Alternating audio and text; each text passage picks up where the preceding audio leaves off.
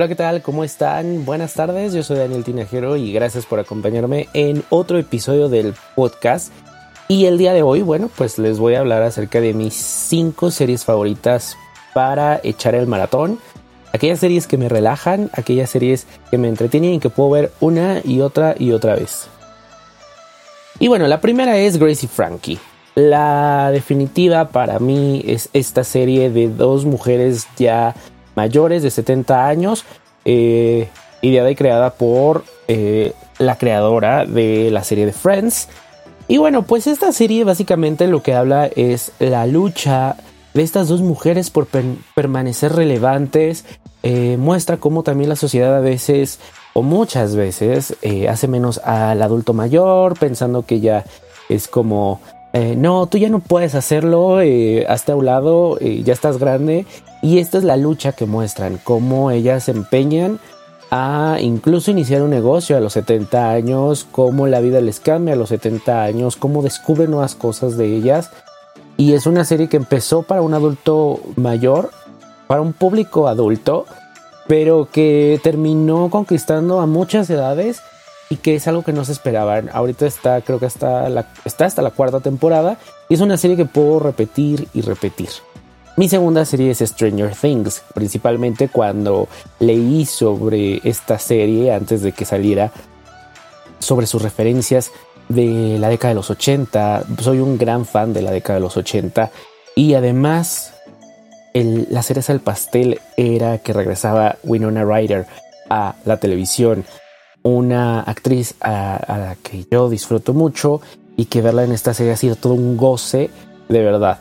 Y bueno, pues los niños son excelentes actores. En, sobre todo los niños, cuando no, son bien dirigidos y cuando no tienen esta madera, suelen caer gordos, caen pesados.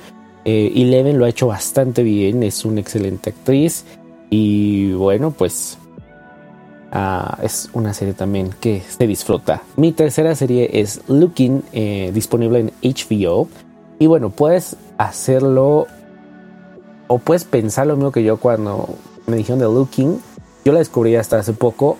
Eh, inmediatamente pensé en Queer Folk y bueno, los mismos clichés.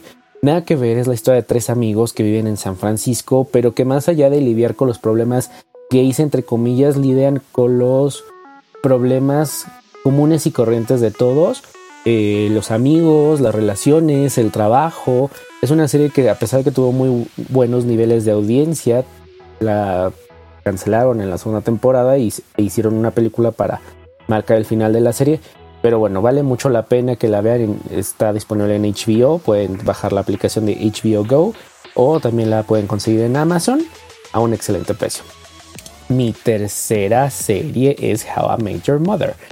Es una serie con un con un humor muy gringo, chistes demasiado bobos, pero que al mismo tiempo disfrutas, te ríes, te relajas, no te tomas tan en serio las cosas, no estás como analizando y voy a ver en la psicología del personaje. No, está muy bien estructurada, es para lo que es y punto. Mi quinta serie, por supuesto, es Will and Grace. Eh, terminó con la octava temporada en el 2004 me parece y regresa el año pasado. Actualmente la están pasando en Fox.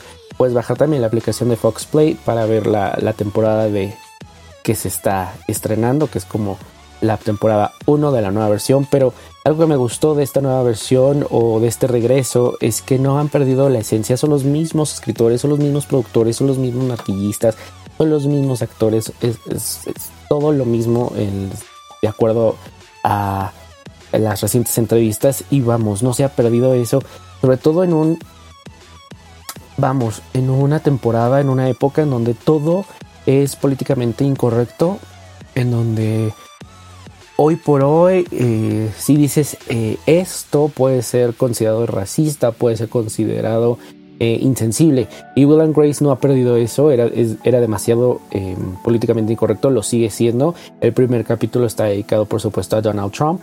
Y bueno, em, hacen chistes como dinosaurios gays y Madonna, eh, cosas que eran el gancho y lo padre de esta serie y que sigue existiendo. Karen sigue siendo mi favorita. Eh, Jack sigue siendo Jack. No ha perdido su esencia ninguno de los personajes. Así que bueno, estas son mis cinco series favoritas para el maratón. Disfrútenlas, coméntenme, envíenme sus comentarios en mis redes sociales, ya sea en arroba Daniel Tinajero. El podcast lo pueden descargar en Spreaker, en iTunes o lo pueden escuchar en YouTube. Les agradezco mucho por escuchar, descargar y compartir el podcast y hasta el siguiente episodio. Hasta luego.